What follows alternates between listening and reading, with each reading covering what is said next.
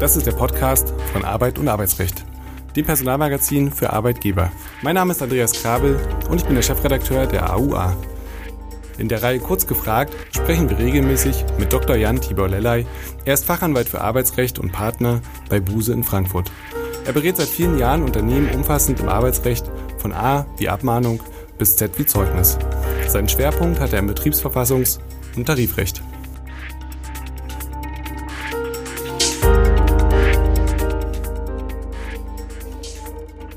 Herzlich willkommen, lieber Dr. Lellay. Unlimited Paid Time Off.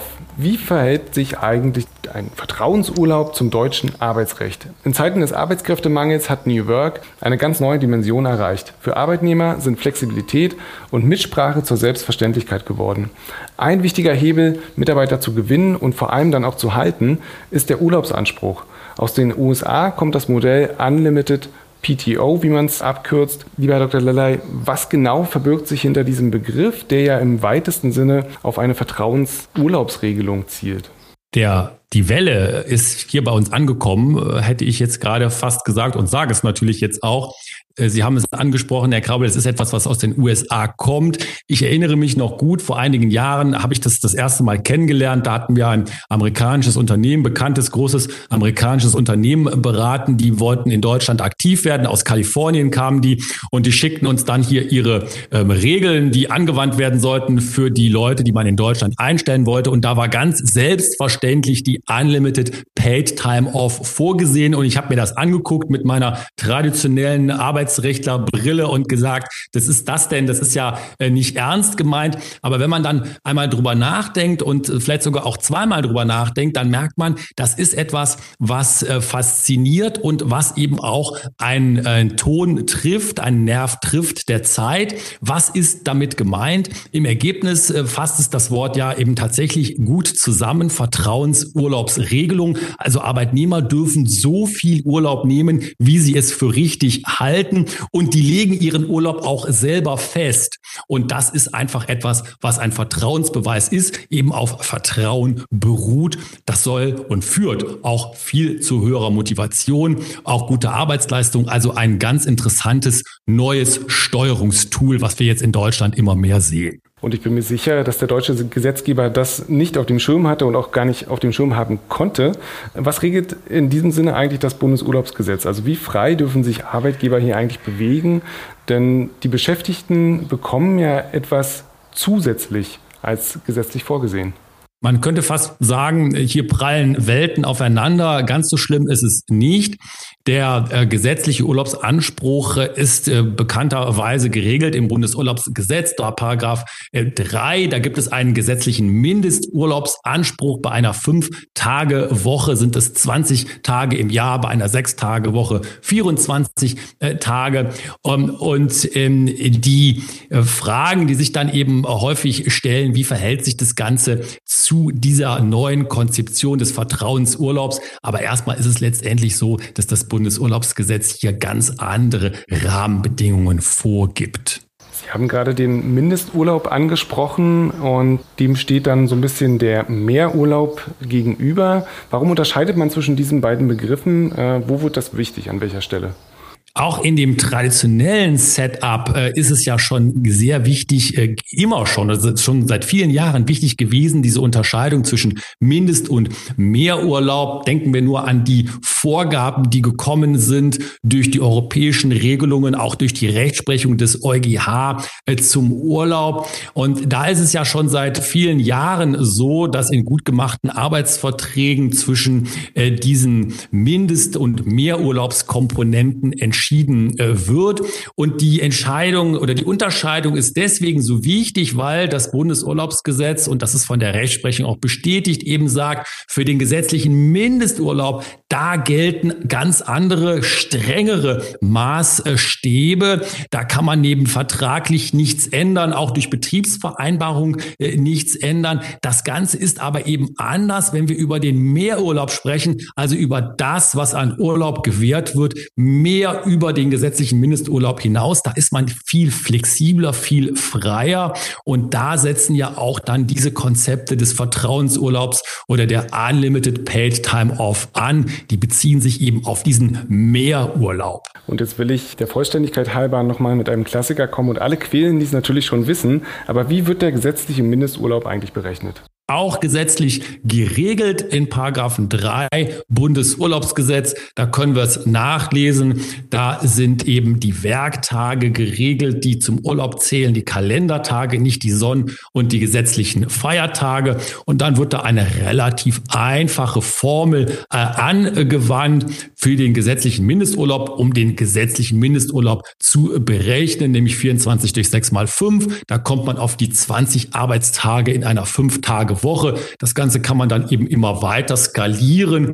Das ist dann äh, bei äh, der Vier-Tage-Woche sind es mindestens 16 Urlaubstage, bei der Fünf-Tage-Woche die 20, bei der Sechs-Tage-Woche die 24 und so weiter und so weiter. Also hier eine relativ einfache Formel, die angewandt wird und die dann dazu führt, dass jeder genau weiß, was ist denn mein gesetzlicher Mindesturlaub, unabhängig natürlich davon, dass auch heutzutage eher der Standard bei uns ist, äh, auch in vielen Tarifverträgen ja abgebildet, dass der Urlaubsanspruch, der jährliche, weitaus höher ist als der gesetzliche. Also Standard kann man ja sagen, sind vielleicht heute die 30 Tage, nicht bei einer Fünf-Tage-Woche.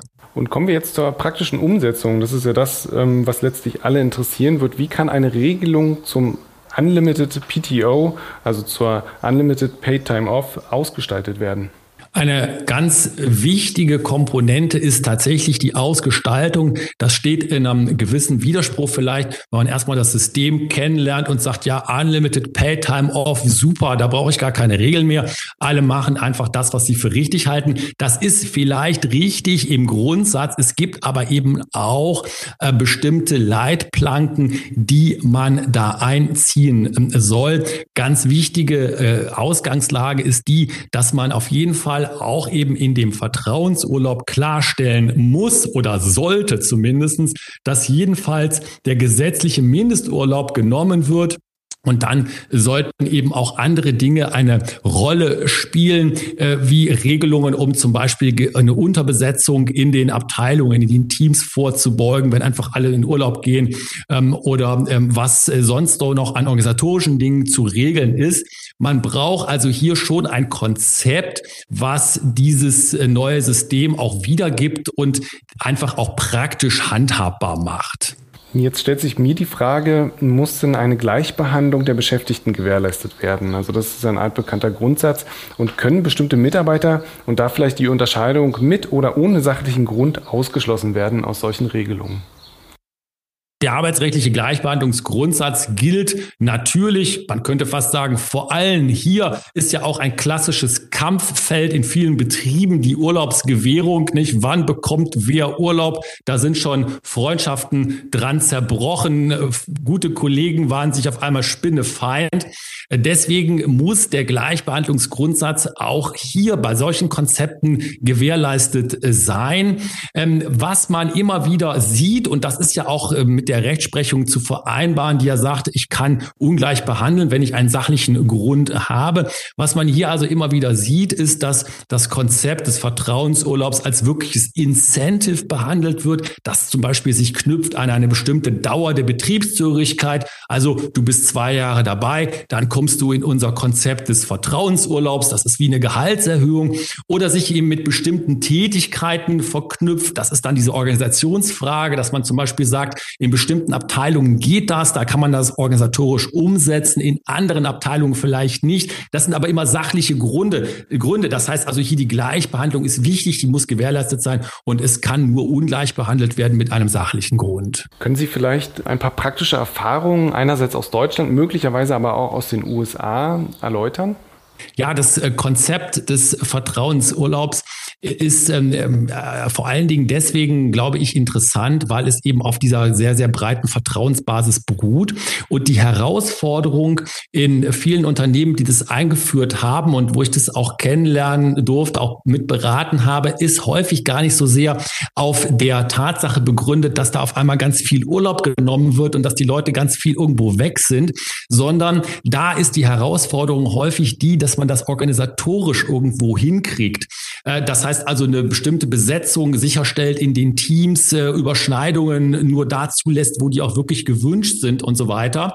Das ist aber interessanterweise gar nicht so eine neue Problematik, sondern das kennt man in einer bisschen anderen Verkleidung auch als aus dem traditionellen Urlaubsregime, wo ja auch Urlaubszeiten aufeinander abgestimmt werden müssen, was so ein bisschen vielleicht bei der Wermutstropfen ist. Es geht ein wenig die Spontanität vielleicht verloren, aber die kann man in solchen Konzepten doch viel eher aufrechterhalten als in dem traditionellen Konzept. Es ist vor allen Dingen eine organisatorische Herausforderung meiner Meinung nach. Aktuelle Inhalte, Gerichtsentscheidungen und weitere News aus der Arbeitswelt erhalten Sie auch mit unserem wöchentlichen Redaktionsnewsletter. Mehr Infos dazu finden Sie in der Folgenbeschreibung.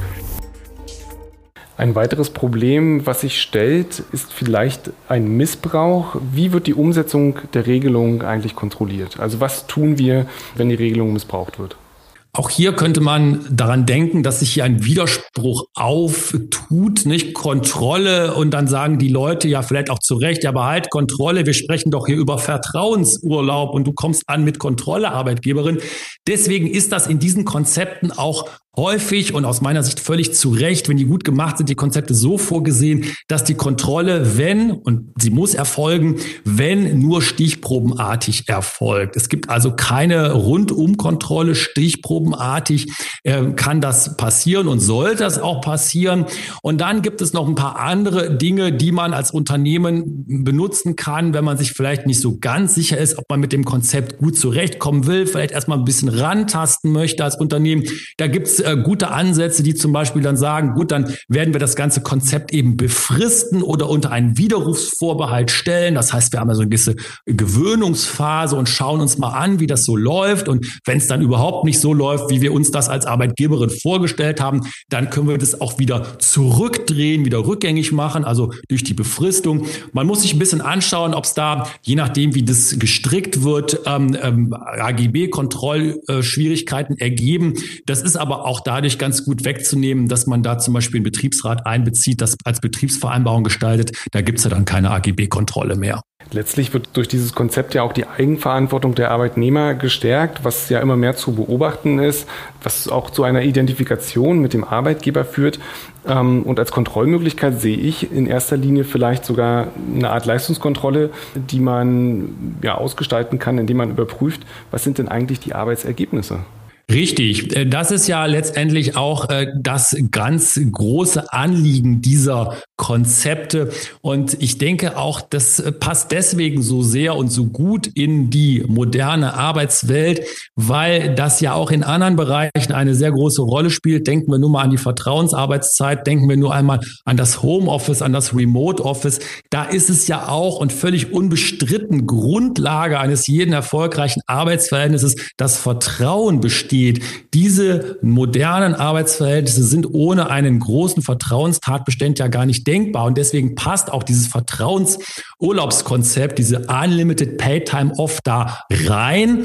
Ähm, und dadurch hat man dann, stimme ich mit Ihnen völlig überein, Herr Krabbel, auch eine Kontrolle, wenn man das nun haben will als Unternehmen, die sozusagen ja fast immer läuft. Wenn ich mich nämlich die Arbeitsergebnisse anschaue, weiß ich ja, ob es geklappt hat oder nicht. Und dann ist es schon auch fast möglicherweise egal, wie lange die Leute im Urlaub sind. Ich übertreibe jetzt ein wenig, ich weiß, aber vom Sinn und von der Zielrichtung her ist es, glaube ich, schon in die Richtung gehend. Und zum Schluss stelle ich gerne die Frage nach den Betriebsratsmitbestimmungsrechten. Die haben wir schon gestellt und deshalb kann nur eine Frage kommen, nämlich die nach der PR. Wie könnte man denn das Thema medial spielen? Ein Ziel ist ja ganz sicher auch die Stärkung der Employer Brand. Richtig. Man kann es äh, ganz gut ablesen, wo kommen diese Konzepte her. Ich hatte es ja eingangs schon gesagt, das ist äh, in Kalifornien entwickelt worden. Ein ganz bekanntes Unternehmen, was damit ja sehr stark nach vorne gegangen ist. Das ist äh, Netflix und die haben das praktisch zu ihrer HR-DNA ähm, gemacht. Nicht? Die haben also gesagt, das ist also unser Konzept, das spiegelt unsere Unternehmenskultur wider, Vertrauen und, und leistungsorientiert diskutiert. Äh, man muss da meiner Meinung nach ein bisschen äh, schauen. Äh, nicht jedes Unternehmen kann sich mit Netflix vergleichen und nicht jedes Unternehmen möchte sich auch mit Netflix vergleichen.